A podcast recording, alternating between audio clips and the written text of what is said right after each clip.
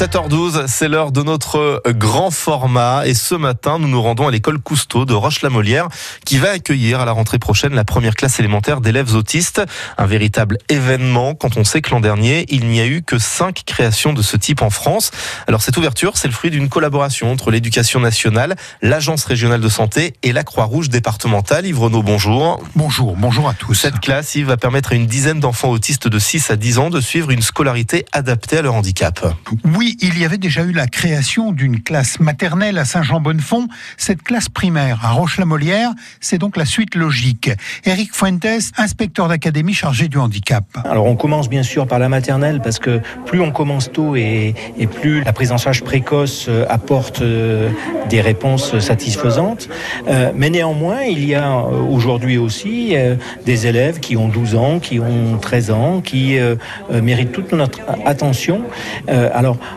on a bien sûr des dispositifs Ulysse euh, TSA euh, qui permettent d'accueillir euh, ces élèves, mais l'idée c'est bien de renforcer l'offre d'éducation sur tout le parcours scolaire de, de l'élève. La commune de Roche-la-Molière a tout de suite été enthousiasmée par ce projet.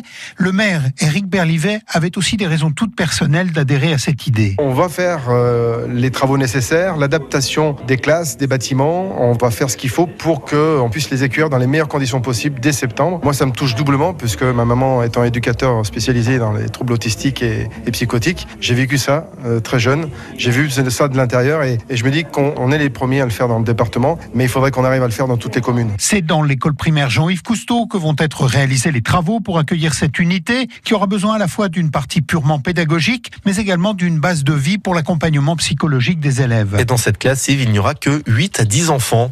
Oui, 10 élèves, ça peut paraître peu, mais les enfants autistes ont besoin de beaucoup plus d'encadrement que les autres pour progresser. Nathalie Vizet, directrice territoriale de la Croix-Rouge pour la région Auvergne-Rhône-Alpes. C'est toléré de sa part qu'il ait des moments de repli. Un enfant autiste, on sait très bien qu'il a des moments où euh, le solliciter pour réaliser un travail, ça va le mobiliser beaucoup, et qu'il faut accepter le principe à certains moments de le laisser faire ce qui est utile pour lui pour qu'il revienne ensuite sur des tâches un petit peu plus ciblées.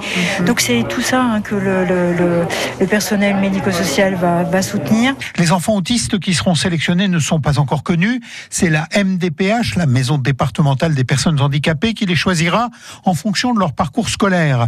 Ils seront encadrés dans la classe par quatre personnes, deux enseignants et deux accompagnateurs médico-sociaux.